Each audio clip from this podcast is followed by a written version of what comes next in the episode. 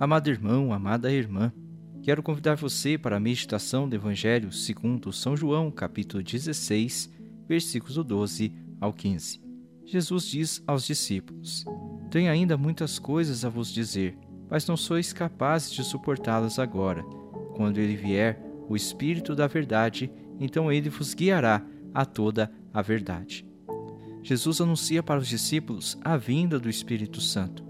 Ele que tinha muitas coisas para dizer aos discípulos, mas porque ele ainda não havia sido glorificado pela sua paixão, morte e ressurreição, e eles ainda não haviam recebido o Espírito Santo que os faria compreender tudo o que ele havia falado e feito no meio deles, não eram capazes de suportar.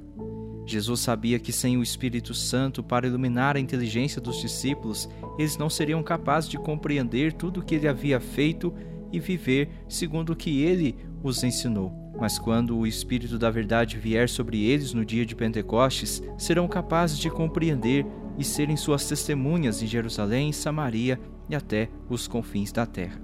O Espírito que virá junto aos discípulos é a promessa do Pai, já anunciada pelo próprio Cristo e também pelos profetas no Antigo Testamento o Espírito da Verdade, que guiará os discípulos a viverem a vida segundo tudo que Jesus os ensinou e realizando os sinais que ele realizou por meio do mesmo Espírito que recebeu junto do Pai.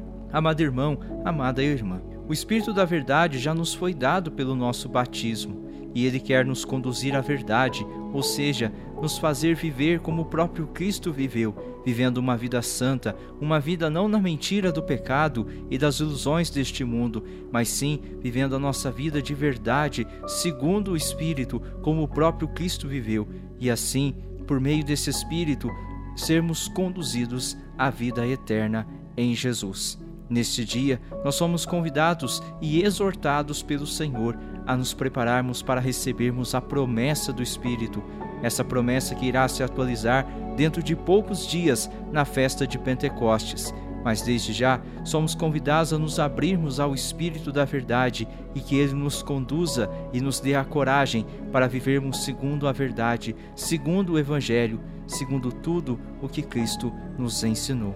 Que Deus abençoe você.